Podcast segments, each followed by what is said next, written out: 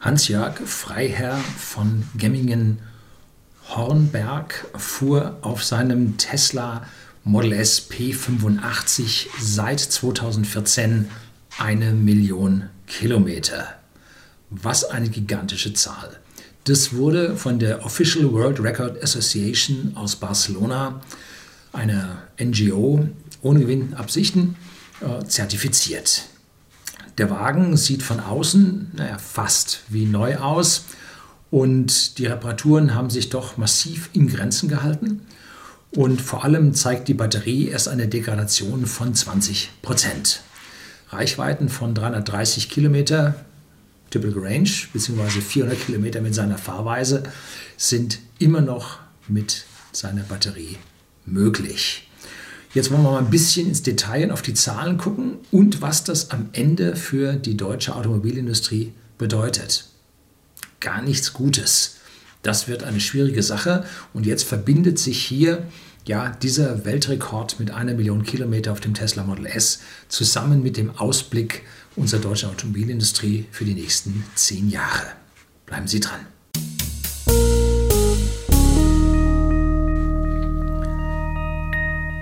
Guten Abend und herzlich willkommen im Unternehmerblog, kurz Unterblog genannt. Begleiten Sie mich auf meinem Lebensweg und lernen Sie die Geheimnisse der Gesellschaft und Wirtschaft kennen, die von Politik und Medien gerne verschwiegen werden. Ja, Herrn Freiherr von Gemmingen-Hornberg habe ich am 28.11.2019 in Stuttgart bei der PR-Agentur Yes or No PR und Marketingagentur getroffen. Ich bin da eingeladen worden von Claudia Wörner, eine der beiden Geschäftsführerinnen herzlichen, herzlichen Dank dafür, dass ich dabei sein durfte. Und Claudia Wörner und zusammen mit Brigitte Lehner, das sind die beiden Köpfe der Agentur, das sind zwei Wissende. Die haben sich nämlich mal ein P100D von Tesla genommen und das war schon vor mehreren Jahren und sind damit zum Nordhub gefahren. Ja, gut, habe ich auch gemacht, 2015 schon, das war glaube ich ein bisschen früher, aber nicht im Winter. Die sind im Winter da hochgefahren bei minus, ich weiß nicht wie viel, Konvoi mit Schnee. Ja, krasse Geschichte. Und da sind sie in 206 Stunden 7666 Kilometer hin und zurück gefahren. Ich blende Ihnen hier mal äh, die Adresse ein von diesem Bericht von dieser Fahrt. Und dann schauen Sie vielleicht noch ein bisschen auf der Yes or No Homepage rum, was die denn so an PR machen. Vielleicht ist das ja auch was für Ihr Unternehmen. So, war das jetzt eine Werbung? Nein, es war ein Dankeschön dafür, dass ich, es war ein kostenloses Dankeschön, dass ich dort kostenlos eingeladen wurde. Ja, gut. Einen tollen Mitschnitt von der ganzen Veranstaltung hat Tesla Markus, ich wollte schon Tesla sagen, hat Tesla Markus mit seinem Kanal äh, zusammengeschnitten. Eine riesige Arbeit, das alles aufzunehmen und zu schneiden. Also meine Hochachtung davor sind auch zwei ja, Ausführungen von mir in der Pressekonferenz mit dabei, wo ich vor allem auf Ressourcenschonung und die Einflüsse auf die deutsche Automobilindustrie an der Stelle hingehe. Nochmal danke an Markus, dass du dich da überall ja, als Dokumentator beschäftigt hast und vor allem die ganze Veranstaltung fast durchgängig aufgenommen hast. 55, 45 Minuten lang ist dieses Video geworden. Also nochmal herzlichen Dank. Jetzt zum eigentlichen Anlass. Eine Million Kilometer sind viel. Das sind Fernfahrerkilometer, die da gefahren sind. Das sind Taxifahrerfahrleistungen, die da gebracht wurden. Und dann wird immer gefragt, wer, wie macht er das? Nun, googeln Sie mal auf Wikipedia das Geschlecht von Gemmingen-Hornberg. Dann wissen Sie, dass der Herr, äh, ich sag mal, mit dem Geld nicht so viele Probleme hat wie unser einer vielleicht. Ne? So, und mir kam das immer so vor, das sehe ich jetzt als positiv. Ähm, er kam mir so vor wie Forrest Gump. Sie kennen den Film, ähm, wo Forrest Gump dann nachher, als er aus dem Krieg zurückkommt, das Laufen anfängt und läuft und läuft und läuft und läuft. Und er hat gesagt, das geht mit der Elektromobilität. Und er fährt und fährt und fährt. Und dann kann man auch am Tag so viel fahren. Was andere Leute arbeiten, acht Stunden kann er fahren. Ich persönlich habe mir drei, vier, fünf Mal überlegt, ob ich meinen Weltrekord, den ich damals 2016 gefahren habe, 24 Stunden, die maximale Anzahl an Kilometer im Elektroauto auf öffentlichen Straßen unter Beachtung der Verkehrsregeln inklusive Nachladen am Supercharger. Da habe ich 2424 Kilometer in 24 Stunden geschafft. Ob ich mir diese Zeit und diese Kilometer überhaupt antun soll. Ne? Und dann hat mir ein Bekannter gesagt, auch ein Tesla-Fahrer, nimm's doch, der Rekord liegt da, holen die ab, liegt doch da. Ne? Und dann habe ich gesagt, naja, die sechs Ladezyklen, da komme ich auch noch drüber weg und äh, damit ich dann keine Unfallgefahr habe, dann wechsle ich mich mit meinem Sohn ab und dann haben wir halt den Rekord nach Hause gefahren. So. Und er hat sich gesagt, der Rekord liegt da, ich finde das wichtig und dann hole ich mir den Rekord ab. Und seitdem fährt er. Nein, nicht nur seitdem, der hat viel früher angefangen. Der hat sich 2008 einen Tesla Roadster bestellt, einen der ersten, als der dann verkäuflich war. 2009 hat er den bekommen und von 2009 bis 2014 hat er bereits 600.000 oder über 600, war 650.000, über 600.000 Kilometer mit seinem Roadster gefahren. So, dann kam der Supercharger raus, wie ich das in dem ersten, in seinem Interview, äh, hat er das mir erklärt gehabt. Ähm, als dann die Supercharger rauskam, war ihm klar, er möchte das mit dem Roadster nicht zu Ende fahren, weil das doch dann schon sehr mühselig ist. Und ist dann aufs Model S gewechselt, weil er damit den Superchargern einfach so einen Rekord leichter heimfahren kann. So, er hat dann auch bei diesem Tesla Roadster nach ungefähr 300.000 Kilometern, wenn ich das richtig in Erinnerung habe, das ging schon mal durch die Medien, den Akku gewechselt gehabt. Das war ja der erste Akku, den Tesla gebaut hat für die Automobile, auch aus den kleinen Zellen. Der war aber lange nicht so gut äh, gekühlt. Ich habe mal hier meinen Test vom Tesla Roadster zu zeigen. Schau dir der Dackel zum Fenster rein. Ja, diesen Witz muss ich jetzt langsam aufhören, habe ich schon zu oft erzählt. Also ein Chiropraktiker brauchen sie zum Aussteigen. Ähm, so, und da hat er nach 300.000 oder so die erste Batterie tauschen müssen. Die zweite ist jetzt wohl besser dran, da haben sie schon dazugelernt. Um, ja, aber im Tesla Model S hatten sie viel, viel mehr Chancen der Kühlung der Zellen, viel, viel mehr äh, Gedanken da schon rein, Erfahrungen reingesteckt. So, das 1 Millionen Kilometer Auto ist ein Tesla Model S P85. Ja, kleine Gemeinsamkeit zwischen ihm und mir. Ich fahre ja ein Model S 100D und hinten am Heck von meinem Wagen sehen Sie immer ein P davor. Das habe ich aus Scherz als Fake davor geklebt, erzähle das auch ganz offen jedem und habe gesagt, das hält sowieso nicht lange, das fällt mit der zweiten Waschstraßenbenutzung runter, ist immer noch dran. Hat sich anscheinend so festgeklebt, dass das gut hält. Und bei ihm ist bei dem P85 hinten noch ein Plus dahinter. Wenn man innen seinen Bildschirm aufschlägt und schaut, ähm, dann ist da kein Plus dahinter. Also insofern auch hier vermute ich mal so einen kleinen Fake hinten dran. Jetzt muss ich erstmal erklären, wie damals die Tesla Model S aufgeteilt waren.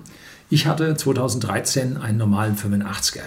Der hatte einen Hinterradmotor und der hatte 440 Newtonmeter aus dem Stand, ein Spitzenwert und schafft damit also dann 270 kW an Spitzenleistung, 367 PS entspricht das. Der war bei 203 abgeriegelt und da bin ich über das Schlüpferjoch gefahren. Da hat die Ferrari keine Chance. Da lag die Turbolade einfach im Druck zu niedrig. Die haben keine Leistung mehr gehabt. Ne? Aus der Kurve raus, wenn du einen Ferrari hinter dir hattest, hast du drauf gedrückt, der hatte ich nicht gekriegt. Ne? Bis zur nächsten Kurve. Ja, der P85 unterschied sich lediglich durch einen stärkeren Wechselrichter-Inverter. Der nicht 440 Newtonmeter, sondern jetzt 600 Newtonmeter aus dem Motor herausgeholt hat. 310 kW, also 421 PS, aber dann Spitze 250 aufgemacht. Und der P85 Plus, der hatte dann ein extremes Sportfahrwerk dazu und nochmal die Leistung erhöht auf 350 kW oder 476 PS. So, der Akku hat zwar offiziell 85 Kilowattstunden gehabt, das war aber nicht wahr. Da ist man Tesla später draufgekommen, haben sie viel, ja, ich sag mal, schlechte Rede für bekommen, finde ich auch zu Recht, denn da waren nur 81,5 Kilowattstunden drin. Sie hätten also lieber draußen 80 draufschreiben sollen statt 85. Wäre ehrlicher gewesen aus meiner Sicht. Und ausfahrbar ist natürlich weniger, weil ja hier eine gewisse Reserve von 4 Kilowattstunden ausgewiesen wird. Und das sind dann 77,5 Kilowattstunden ausfahrbar. Ich habe das bei meinem Wagen ausprobiert. Ich bin bis auf 77,2 gekommen. Also das ist alles ganz in Ordnung so gewesen. Uwe von dem Kanal T&T, jetzt hat er sich umbenannt. E-Mobility. Früher hieß er T&T Tesla. Jetzt hat er sich ein bisschen mehr auf allgemeine Elektromobilität im Namen gegeben. Hat die Daten des Akkus ausgelesen und die Einzeldaten kriegen Sie dann nachher hier äh, in der Tabelle mal aufgelistet. So, doch jetzt zum Wagen selbst so ein bisschen Geschichte dazu, wie Hans-Jörg das im Video mir erklärt hatte. Und jetzt nochmal ein bisschen mit mehr Kommentar von meiner Seite. 2014, als ich den Wagen gekauft habe, also später, als ich ihn gekauft habe, hatte der Wagen schon 30.000 Kilometer drauf und war ein Jahr alt. So, ich habe mir die FIN angeschaut, also die Vehicle Identification Number, und die liegt bei ihm bei 13.000 irgendwas. Und meiner damals hatte 14.000 irgendwas. Also mein Wagen war tatsächlich später hergestellt als dieses Vorführmodell. Ansonsten war es vom Aussehen halt ziemlich ähnlich. Die Sitze waren sehr vergleichbar. Allerdings hat er so einen Wildleder-Einsatz links und rechts und hat ihn damit ein Stückchen abgehoben, weil er ja halt das P85-Modell hatte und ich hatte halt nur das normale. Ne? So, es muss einer der ersten Fahrzeuge gewesen sein, die 2013 im Oktober direkt nach der Auslieferung der Signature-Modelle erfolgt sind. Vielleicht war er auch vor den Signature-Modellen, die ausgeliefert wurden, weil es ja ein Vorführwagen war. Also einer der allerersten Wagen und vermutlich aus dem ersten Modelljahr von Tesla. Denn die haben da 2012 irgendwann im Herbst angefangen, die Fahrzeuge in Stückzahlen zu verkaufen. Deshalb haben sie den Wagen vor dem Verkauf auch wieder fit gemacht, weil die Drive Unit, das ist der Elektromotor, der Inverter, das Untersetzungsgetriebe und das Differential, das zusammen in einer Einheit nennt sich Drive Unit. Ähm, und die haben am Anfang Ärger gemacht. Da hat Tesla ja ein kleines Ding genommen, das ist ja, der Motor ist so. Und da hauen sie nun 367 oder dann im Plus-Modell oder beim Hans-Jörg selber drin, hauen sie da 421 PS durch. Das ist viel. Da braucht man besondere Lagerungen, da muss die Kühlung ordentlich ausgearbeitet sein, damit es alles überhaupt funktioniert. Äh, und da waren sie ein bisschen scharf dran und so fingen dann hm, nach gewissen Zeiten einmal die Lager des Rumpeln an dann brummte der Motor so merkwürdig, hatte ich nicht. Ich habe nämlich auch eine neue Drive-Unit bei ungefähr 35.000 Kilometer bekommen. Bei mir fing das das Pfeifen an. Und zwar mit, mit der Motordrehzahl, rauf und runter. Und da fragt man sich auch, was es ist. Wird immer als Elektronenpfeifen oder wurde als Elektronenpfeifen bezeichnet. War es aber nicht. Natürlich pfeifen die Elektronen nicht, sondern Bauteile schwingen und bewegen sich da drin. Und zwar hat man da äh, MOS-FET-Transistoren, Schalltransistoren die also hier die Wechselspannung oder den Wechselstrom in den erforderlichen variablen Frequenzen herstellen. Und da läuft durch einen so einen MOS-FET, die haben die, glaube ich, 14 auf einer Platine. Ich glaube, die haben zwei Platinen bei den P-Modellen drin.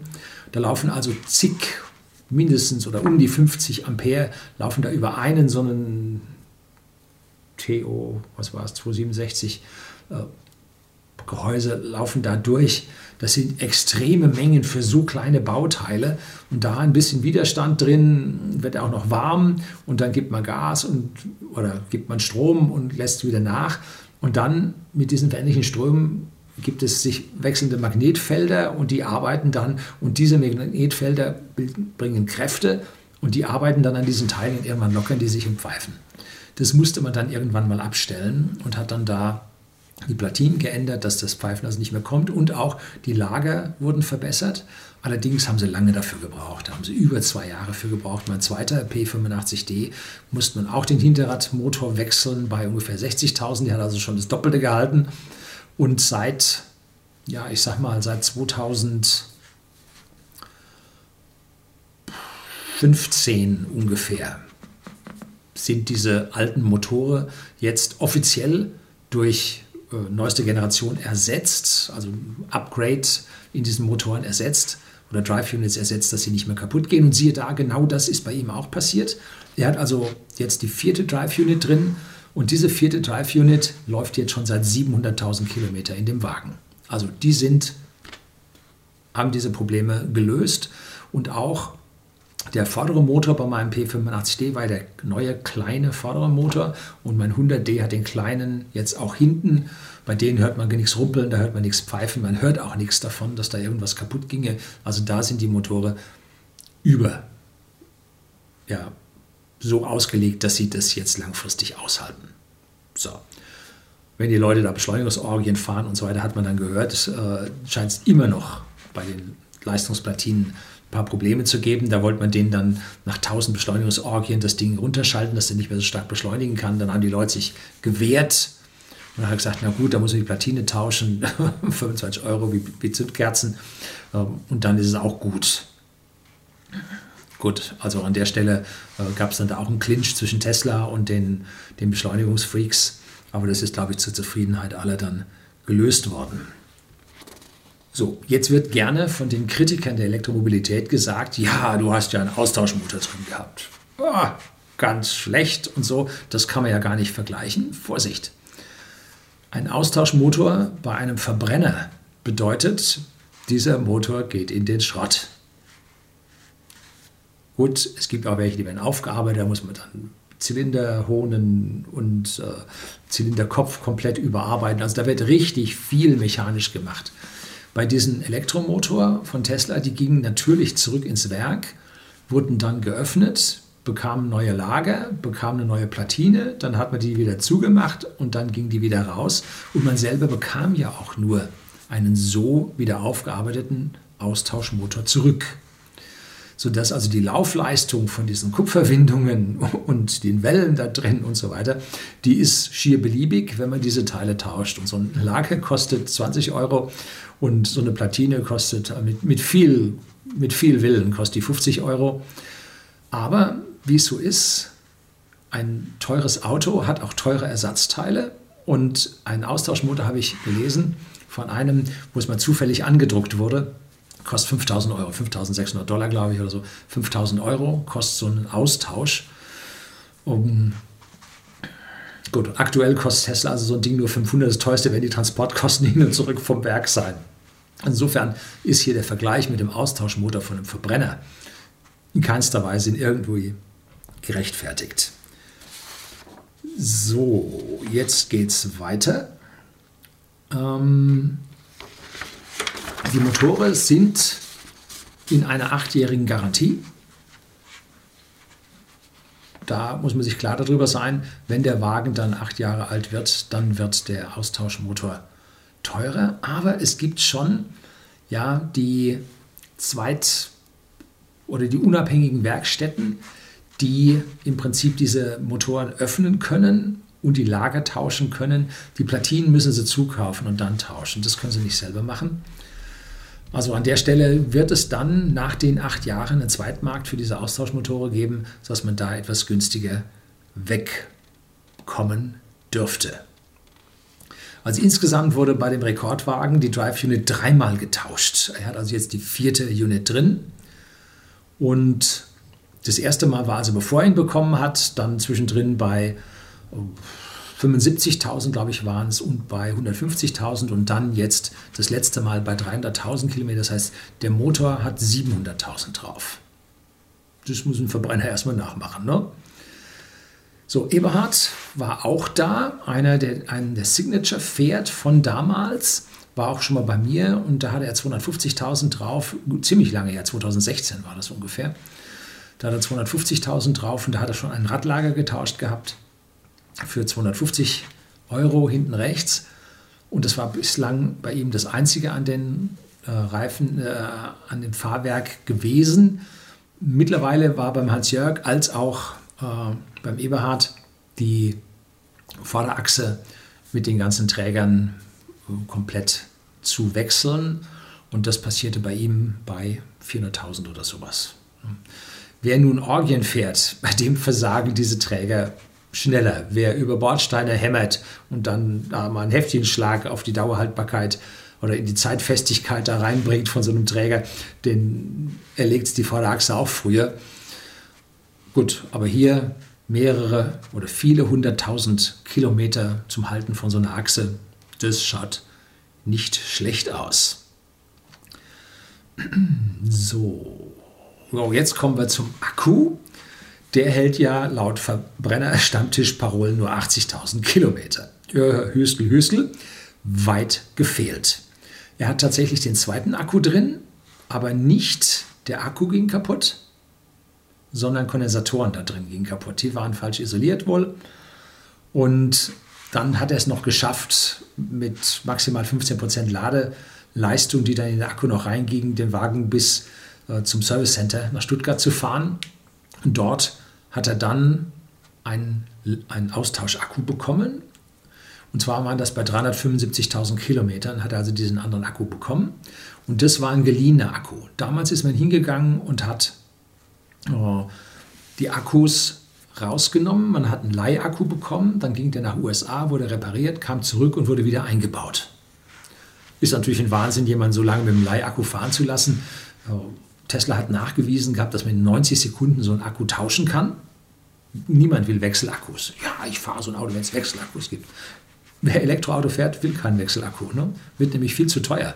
Da wird nämlich auf einmal der Strom mit der Wechselei auf einmal doppelt so teuer. Will keiner.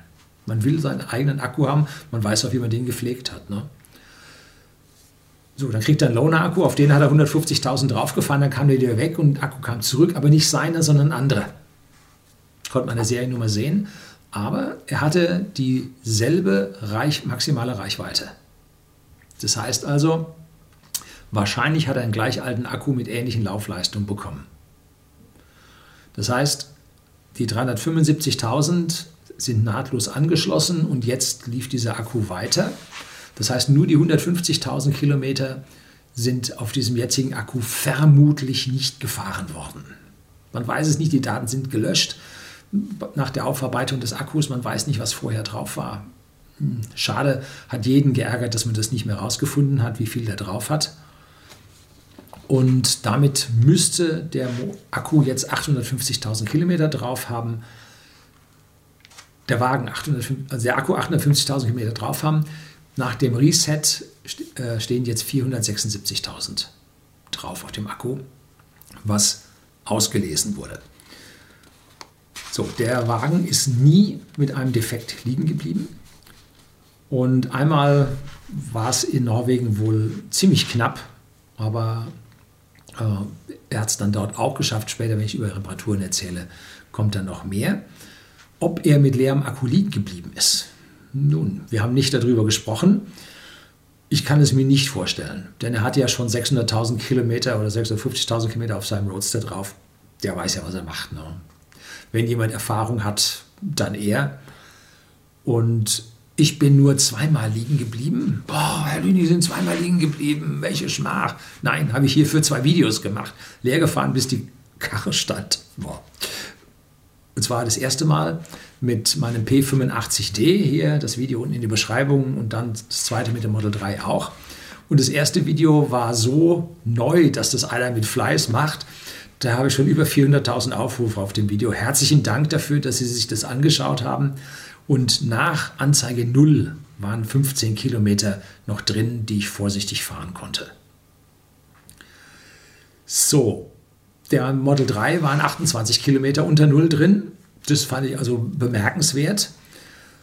Jo, da geht es also, wie gesagt, auch das Video, aber das hat es, glaube ich, erst, ich weiß nicht, 60.000, 80.000 Mal Aufrufe geschafft. Aber irgendwie nicht mehr so interessant. Das Akku leerfahren ist heute kein Thema mehr. Ne?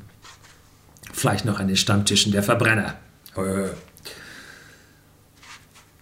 So, Tesla gibt keine Garantie auf die Degradation. Degradation, was ist das? Das ist die Alterung des Akkus. Jeder Akku, der älter wird, verliert an Kapazität weil die Chemie sich innen drin ein bisschen ändert. Es bilden sich äh, Schichten aus, wo die Ionen schlechter durchgehen und so weiter. Der Elektrolyt härtet langsam aus, bewegt sich nicht mehr so gut da drin. Also das nennt sich Degradation, wie der Akku schlechter wird. Und dafür gibt Tesla keine Garantie. Damit unterscheidet sich Tesla von anderen. Andere sagen, okay, bis 100.000 Kilometer beim BMW i3 mindestens 80 Prozent hat der Wagen dann noch. Gut, in Deutschland ist man da ein bisschen vorsichtig. Äh, Im angelsächsischen Umfeld haben sie 100.000 Meilen an Garantie gegeben, weil man dort die Autos nicht so knallen kann. Da geben sie also ein bisschen mehr. Haben sie auch ein bisschen Angst gehabt, wie ihnen die Degradation da reinschlägt. Aber da gibt es diese 80% Grenze, die gibt es bei Tesla nicht. Wenn also jemand seinen Akku hässlich behandelt, Beschleunigungsorgien fährt, das Ding auflädt und in der heißen Sonne brutzeln lässt, da sind die ganzen Nissan Leaf 2015 oder 2014 ja, haben da auf ruckzuck in wenigen Monaten haben die 30 Prozent der Kapazität verloren und wurden dann alle Akkus von Nissan ausgetauscht, weil es halt ein Garantiefall war. Ähm, so, und jetzt schauen wir mal, der Akku hat also 476.000 Kilometer runter. Ähm, dann hat er, hat Over also diese Daten aus dem Akku ausgelesen und der Wagen hat jetzt eine Restkapazität von 61,9 Kilowattstunden nutzbar. Es gibt ja immer eine Reserve von 4 Kilowattstunden. Und wie ich am Anfang sagte, 77,5 Kilowattstunden ist das Limit, also ist das Maximum aus diesem Akku, was nutzbar ist, ganz am Anfang. Und jetzt ist es auf 61,9 Kilowattstunden runter. Das ist eine Degradation von 20,1 Prozent. So. Warum so wenig? Die halten ja nur 80.000 Kilometer.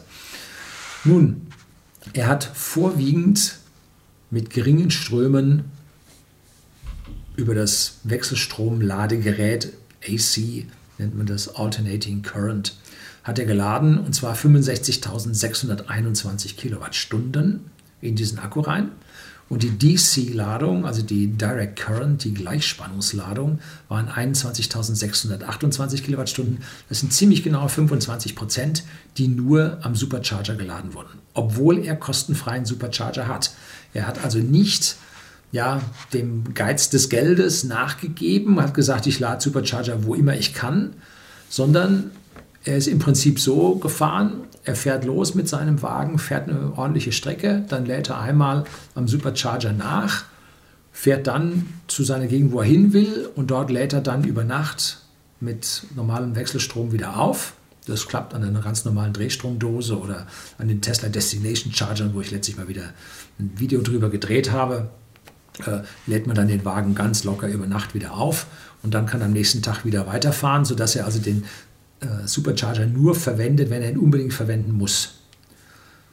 Interessant ist, die Typical Range, die jetzt überbleibt, das ist die Reichweite bei einer Leistung, bei einem Verbrauch von 200 Wattstunden pro Kilometer. Das ist die typische, der typische Verbrauch, bei dem er deutlich drunter bleibt, sind 330 Kilometer. Sein Verbrauch von 166 Wattstunden pro Kilometer sind 16,6 Kilowattstunden pro 100 Kilometer. Da kommt er dann 397 Kilometer, also fast 400 Kilometer weit, was er niemals fährt, weil er die oberen 10% des Akkus nicht ausnutzt und den unteren 15% des Akkus auch nicht ausnutzen will. Er fährt bis 90 oder er lädt bis 90 Prozent, weil ab 90 Prozent eine Balancierung des Akkus stattfindet. Also die einzelnen Zellen, die, was hat er drin? 7000 irgendwas an Zellen drin. 7144 meine ich waren es, die äh, können jetzt unterschiedliche Spannungsbereiche haben und die Balancierung ist auf 0,019 Volt ausbalanciert, die Zellen. Die Balancierung ist ausbalanciert, Blödsinn. Also die Spannungen zwischen den einzelnen Zellen sind bis auf einen maximalen Unterschied von 0,019 Volt ausbalanciert. Und das ist ein mittlerer Wert. Der ist nicht spitze, der ist nicht schlecht, das ist ein mittlerer Wert. Für einen 476.000 Kilometer gelaufenen Akku ist das ein Spitzenwert. So, dann hat der Akku 1613 Ladungen hinter sich. Da wurde anfangs von Zyklen, habe ich glaube ich im ersten Video von Zyklen gesprochen. Das stimmt so nicht. Das sind Ladungsvorgänge. Und der, die, der durchschnittliche Ladungsvorgang betrug 54 Kilowattstunden. So, das heißt, er hat jetzt nicht von 40 bis 60 Prozent immer kleine Hübe da geladen, sondern er ist runtergefahren, hat dann seine 50 Kilo, also bis auf 10, 15 Prozent Rest, dann hat er seine 50 Kilowattstunden hochgeladen und das war's. Also er hat diese Hübe da im Schnitt gemacht. Wenn man jetzt die Degradation umrechnet auf 10.000 Kilometern, dann verliert man 0,42 Prozent Reichweite oder 1,7 Kilometer pro 10.000 Kilometer. Am Anfang ist es mehr, später wird es weniger. Und wenn der Akku dann zusammenbricht, dann wird es wieder mehr. Also es gibt eine Kurve, die äh, geht erst runter 5%, dann geht sie ganz langsam runter und dann bricht er nachher zusammen. Und wie es jetzt momentan aussieht, ist er in dem langen, langen Eck und der Akku kann aus meiner Sicht noch deutlich, deutlich mehr an dieser Stelle schaffen. So, der Wagen hat also wie gesagt lebenslang freien Supercharger. Das ist eigentlich die Belohnung für die Käufer der ersten Jahre. Fürs Model 3 gibt es das nicht mehr. Passen Sie auf. Da muss man bezahlen für die Ladung. Und mein Model S 100D, was ich 2017 mir gekauft habe nach einem Facelift, hat nur noch freien Supercharger für den Erstbesitzer. Mich. Wenn ich ihn weiterverkaufe, nicht. Mein P85D, den ich weiterverkauft habe, konnte ich den freien Supercharger weiterverkaufen. Dann hatte der Käufer auch diesen freien Supercharger. Das habe ich jetzt nicht mehr. Das heißt, mein Wiederverkaufswert ist niedriger, macht sich momentan so ungefähr um 10.000 Euro bemerkbar. Ich habe mal, als ich mir den zweiten Wagen kaufte, oder war es gerade der dritte, da sagte mir Tesla, ja, Sie kriegen ja sowieso freien Supercharger, weil Sie ja ein Mann der ersten Stunde sind. Das scheint mir so zu sein, als hätte, würde an meinem Namensschild freier Supercharger dran stehen. Das glaube ich jetzt erstmal nicht. Wäre schön dran zu glauben, aber ich glaube es nicht. So.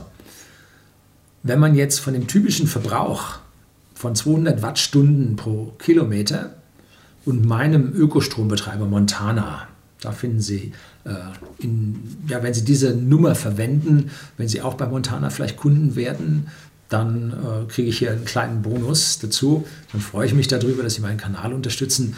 Das ist Wasserkraft hier von Wasserkraftwerken in der Nähe. Mein Ökostromanbieter um die 27 Cent pro Kilowattstunde. Mein Tarif, ich weiß nicht, wo es momentan bei Neuabschlüssen sind, da fahre ich ganz gut. Ich könnte irgendwo billigeren Strom vielleicht noch kriegen, aber ich möchte dann doch den Ökostrom hier haben, ähm, weil ich ja hier der Ressourcen, dem Ressourcenschonen eine hohe Bedeutung beimesse und auch hier beim Strom halt da die Ressourcen schonen möchte.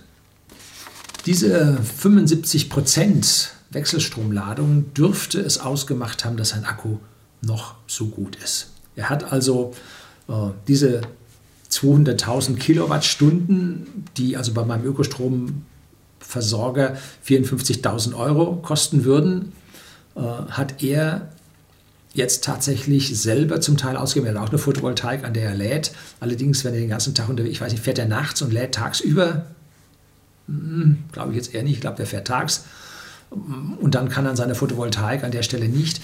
Also ich habe bei mir persönlich, bei den Stromkosten, rechne ich gegen die Einspeise Vergütung, die ich bekomme, 11,3 Cent oder 12 Cent bei der Anlage bei whisky.de, dem Versender hochwertigen Whiskys an die privaten Endkunden in Deutschland, jetzt auch in Österreich.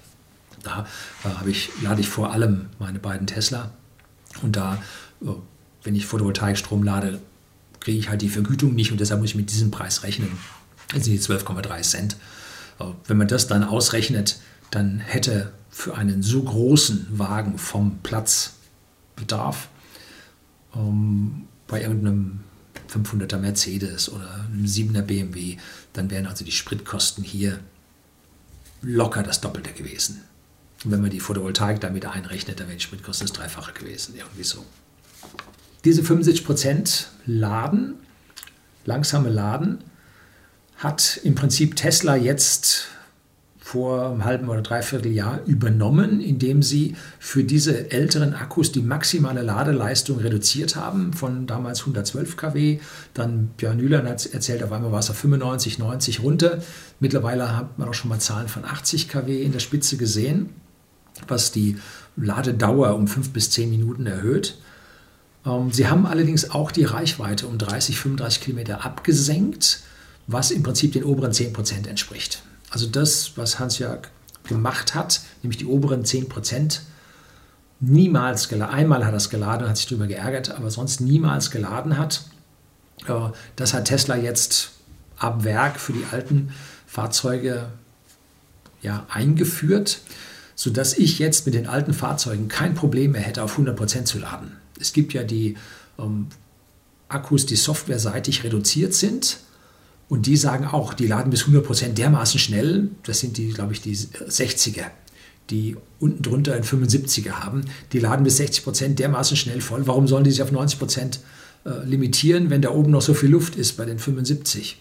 Und genauso kann er nun auf seine 90% äh, hochladen und die, denen die Reichweite um diese 30, 35 Kilometer abgesenkt wurde, die können jetzt auf 100 Prozent hochladen, weil sie ja die höchsten Spannungen sowieso nicht mehr erreichen. Ne? Also da wäre ich jetzt gnadenlos und würde den auf 100 Prozent laden. Vor allem, weil ich ja nicht länger dafür brauche. Weil da oben haben sie dann die, die Kennlinie zum Laden meines Wissens nicht verändert. So, genug zum Akku. Was ging noch kaputt? Reparaturen. Insgesamt hatte ich ihn gebeten, zusammenzustellen, wie teuer ihm die Reparaturen kamen. Da waren am Anfang ein paar Dinge auf Garantie, aber er hatte relativ schnell die 40.000, die 80.000 Kilometer überschritten oder vier Jahre Alter, was immer früher eintritt, sodass da an Garantiereparaturen vergleichsweise wenig waren. Aber dann in Summe hat er 13.000 Euro Reparaturen gehabt auf eine Million Kilometer da sind die Bremsbeläge mit dabei, die bei anderen Leuten in der Wartung drin sind. Ne? Das gilt bei ihm als Reparatur. So, Radlager, klar, so lange halten die nicht. Die Querlenker vorne vor der Achse wurde gemacht. Uwe hat erzählt, man hört auch langsam die hinteren Radlager. Da muss also auch was gemacht werden. Und einmal ist die MCU, das mittlere Display, ausgefallen. Da hat er 1500 Euro für bezahlt. Er hätte eigentlich gern die neue, schnellere gehabt, hat aber nicht bekommen. Dafür hat man ihm das LTE freigeschaltet. Das war auch dann schon zufrieden. Dann ist ihm bei seiner Norwegenfahrt ans Nordkap bei, im Winter äh, beim starken Schneefall die Lüfter vorne eingefroren. Muss sich wohl irgendwie Schnee eingesaugt haben, sich abgelegt haben, dann mal warm geworden sein, eingefroren sein. Und jetzt sind die Lüfter festgefroren. Und als die anschalteten zum Lüften, haben die blockiert und dann stieg da Rauch auf, oh, ein Tesla brennt. Nein, er ist da nicht abgebrannt, aber die Wicklung ist durchgebrannt und die Wicklungen sind ja gelackt und dieser Lackdampf steigt dann auf, da sieht man das. Das Steuergerät hat es auch gebrutzelt und dann ist er, ja, er fährt die Wagen ja nicht so heiß, er fährt 100, damals wahrscheinlich noch 120. Hm, da hat er äh, genügend Kühlung gehabt und zu wenig innere Wärmeerzeugung, dass ja, er diese Lüfter nicht wirklich gebraucht hat und dem Akku hat es ja wohl auch offensichtlich nicht geschadet.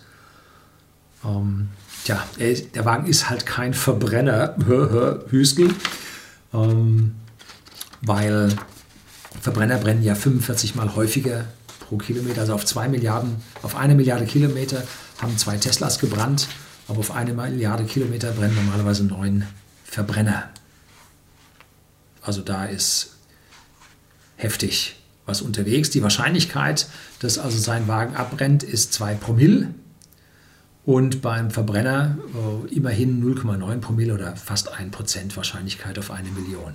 Die Faktor 45 ist aus einem anderen. Hier ist es also Faktor 4,5, was dort an Zahlen jetzt konservativ genommen habe. Aber andere Zahlen zeigen, dass dann Faktor 1 zu 45 dazwischen ist. Ich habe ein Video gedreht über Verbrenner brennen und nicht Elektroautos. Und da habe ich die Zahlen dann von Forschungseinrichtung Jülich und ein Wiener Professor und so, habe ich die Zahlen dann mal zusammengetragen, dass Sie sehen, dass die Verbrenner wirklich häufig brennen. Einmal war die Kühlmittelpumpe schwach, das war wohl relativ früh, ging auf Garantie. Bremsbeläge alle 300 bis 400.000 Kilometer. Er geht also, er hat jetzt schon zweimal 300.000 Kilometer gefahren ohne Inspektion. Und dann bei der Inspektion wurde das wohl gemacht. Bremsscheiben wohl noch gar nicht. Er sagt, er bremst sie aber zwischendrin mal bewusst an, vor allem wenn es regnerisches Wetter ist, damit sich da kein Flugrost bildet. 13.000 Euro für Reparaturen auf eine Million Kilometer. Das muss irgendjemand mal nachmachen. Ne? Allein die üblichen Inspektionen wären 25 bei 40.000 Kilometer Inspektionsabstand und dazu nochmal 25 Ölwechsel zwischendrin. Nein, 50 Ölwechsel zwischendrin, alle 20.000. Naja, der ist bei der Inspektion mit dabei. 25 zusätzliche Ölwechsel, das hätte allein 50.000 gekostet beim Auto in dieser Größenordnung. Ne? Dann ein Austauschmotor mit Sicherheit, wenn immer gesagt wird, der Mercedes Diesel ist eine Million gelaufen. Das sind die alten, ohne Turbolader, ohne Vierventiltechnik, ohne Abgasrückführung. Hm? Die halten so lange. Die neuen nicht. Nein, viel zu komplex die Maschinen, viel zu viel bewegte Teile. Äh, schaff, schaffst du nicht. Hätte mindestens 15.000 Euro so ein Austauschmotor gekostet. Dazu mehrere Turbolader, wie wir das so kennen, auch von Audi. Äh, Bremsen, im Prinzip alle 100.000 spätestens. Auch die Bremsscheiben. Das kostet auch erstmal bei so einem Auto 2.500. Ne? Fragen Sie mal mit Mercedes-Werkstatt nach, was solche Bremsscheiben kosten. Ne? Also 15.000 Euro Bremsen locker über die Zeit. Der Verbrenner wäre zugegebenermaßen beim Kauf 40.000 Euro billiger gewesen, aber ich sage mal 150.000 Euro mehr Wartung. Dann hat einer gesagt, ja, es sind ja nicht nur die drei Turbos, du musst ja auch noch drei Cuts über die Zeit äh, und eigentlich musste zwei Austauschmotore haben, dann die Zylinderköpfe nacharbeiten, Ventilsitze, Nockenwellen, die verschleißen ne? und nicht zu vergessen 50.000 Euro mehr an Sprit. Mhm. Und dann kommen die und sagen, ja, Strom steigt jedes Jahr. Ja, glauben Sie, dass Sprit nicht gestiegen ist über die Zeit? Ja, natürlich. Und was da jetzt noch kommt, wenn die Steuererleichterung für den Diesel wegfällt, hm, wird auch interessant. Ne? So, jetzt kommen wir zum Fazit und zwar dem eigentlichen Problem für die deutsche Automobilindustrie, was diese 1 Million Kilometer im Tesla Model S mit diesen geringen Kosten nun am Ende bedeutet. Ne? Es ist die reinste Katastrophe für die deutsche Automobilindustrie. Die hat fertig. Das muss einem klar sein. Tesla baut die Model 3 jetzt mit einer Design-Lebensdauer von einer Million Meilen, 1,6 Millionen Kilometer. Tesla hat schon Drive Units gezeigt, auch geöffnete Drive Units, die eine Million Meilen auf dem Prüfstand gelaufen sind. Da fährt man im Auto durch die Gegend, hat dann diese Fahrprofile und dann schließt man diese Drive Unit in einen Hardware in the Loop Prüfstand ein. Haben wir damals auch simuliert, als ich noch ein Ingenieurbüro hatte. Und dann fährt man diese Profile immer wieder und immer wieder nach. Und wenn man lang genug aufgezeichnet hat, dann ist ein repräsentativer Querschnitt. Da werden auch ein paar Extrembeschleunigungen mit dabei sein. So, und dann fährt man das halt in vergleichsweise kurzer Zeit beim Prüfstand ohne Pause auf diese Drive Unit drauf. Und da zeigen sie, dass die eine Million Meilen tatsächlich funktionieren. Und die Wahrscheinlichkeit ist hoch, dass an diesem 1 Million Kilometer Tesla, wo die Drive Unit erst 700.000 drauf hat, diese eine Million Kilometer als nächster Meilenstein und dann eine Million Meilen als übernächster Meilenstein über die Drive Unit zu fahren sein werden das klappt. Es sei denn, Sie haben zu Hause da so, oder Sie selber oder Ihre Kinder sind so Nachwuchs-Niki Laudas, die hier also die Achterbahnfahrten mit diesen Autos lieben. Aber die Autos halten meistens nicht so lange, die landen irgendwo an Bäumen oder auf dem Acker, dann ja eben Totalschaden. Tja, dann kommentierte letztlich ein Zuseher auf meinem ersten Video über, mit dem Interview über die eine Million Kilometer, dass Tesla demnächst anfangen muss, mit der Obsoleszenz Geld zu verdienen, weil sonst wird das nichts. Ne? Das ist altes Denken 1.0. Diese Menschen haben sich nicht mit der modernen Mobilität beschäftigt. Da müssen sie mal tiefer nachdenken. Und an einem Verbrenner, da habe ich mal ein Video, einen, einen Vortrag in Zinnowitz bei der Zukunftskonferenz des eigentümlich Frei Magazins einen Vortrag gehalten über Elektromobilität und das autonome Fahren. Und da habe ich mal die Daten zusammengetragen gehabt. Äh, ein, die Verbrennerindustrie verdient pro Kilometer, die ihr Fahrzeug läuft, ungefähr einen Cent. Auto läuft 300.000 Kilometer, das Ding, und sie haben 3.000 Euro Gewinn an dem Auto. Ungefähr ein Cent pro Kilometer. Die, die nur 200.000 laufen, sind auch billiger, daran verdient man weniger, kommt wieder auf einen Cent. Und die ganz teuren, die länger laufen, auch da kommt es dann hin, da verdienen sie mehr dran. So, bei der Wartung kann man jetzt nochmal 0,5 bis 1 Cent verdienen, weil ja dort viele auch unabhängige Wartungsunternehmen, Vertragspartner mit dabei sind, die hier dazu Geld verdienen. Deshalb gibt es dann zertifiziertes Öl vom Hersteller, den die verwenden müssen, denn dann kriegt der Hersteller nochmal Geld davon. Die müssen originale Ersatzteile verwenden, die Faktor 5 bis 10 Aufschläge haben zu den Gestehungskosten. Kommt demnächst mal hier ein Video über Kostenrechnung. Und dann kann man das meiste Geld verdienen über das Fahrzeugleasing. Darum tragen die Leute dort auch weiße Hemden und Krawatten. Da kann man nochmal so, ich sag mal, ungefähr 3 Cent pro Kilometer nochmal drauf addieren. Das war's dann. Also am eigentlichen Fahrzeugen und Betrieb kann man anderthalb Cent verdienen, ungefähr. Maximal zwei. Tesla fährt einen anderen Ansatz. Die haben also ihre Service Center als Cost Center geführt und nicht als Profit Center. Das heißt, wenn du ein Cost Center führst, sagst du, ich muss die Kosten minimieren. Deshalb wurden nach der Auslieferung von den Model 3 da nicht besonders viele Menschen eingestellt. Darum gab es den Peak, darum gab es da diese Verzögerungen dabei, weil die gesagt haben, wenn wir Leute einstellen und die müssen wir nachher halten, dann sind das hohe Kosten. Jetzt war ich, habe mir Fußmatten, ich habe einen hellen Innenraum, die Fußmatten schauten furchtbar aus. Jetzt habe ich mir neue dort geholt, die erstaunlich billig waren und sofort einen Parkplatz bekommen. Vor einem Vierteljahr war da noch alles voll. Ne? Und jetzt sind die schon leerer, da kriegt man einen Parkplatz hin, gar kein Problem. Ähm, die Wartezeiten sind auch nicht mehr so lang. Habe letztlich äh, eingetippt, äh, Kommunikation mit denen, das geht dann über die App, wo man automatisch einen Termin reserviert bekommt. Da kann man sehen, wann der nächste Termin wäre. Ähm, und dieser nächste Termin wäre in sieben, sechs, sechs Tagen gewesen. Also auch die Wartezeiten sind nicht mehr so lang. Sie haben also die Kosten in diesem Cost Center und im, im Griff. Äh, sie verdienen aber damit kein Geld. Sie versuchen damit keinen Verlust zu machen, aber sie verdienen kein Geld. Im Gegensatz zu unseren Automobilherstellern, die dort immerhin einen halben Cent pro Kilometer noch verdienen wollen. Und auch an den unabhängigen Werkstätten, wenn sie Originalersatzteile verwenden müssen. Da kommt das halbe Cent her. Ne?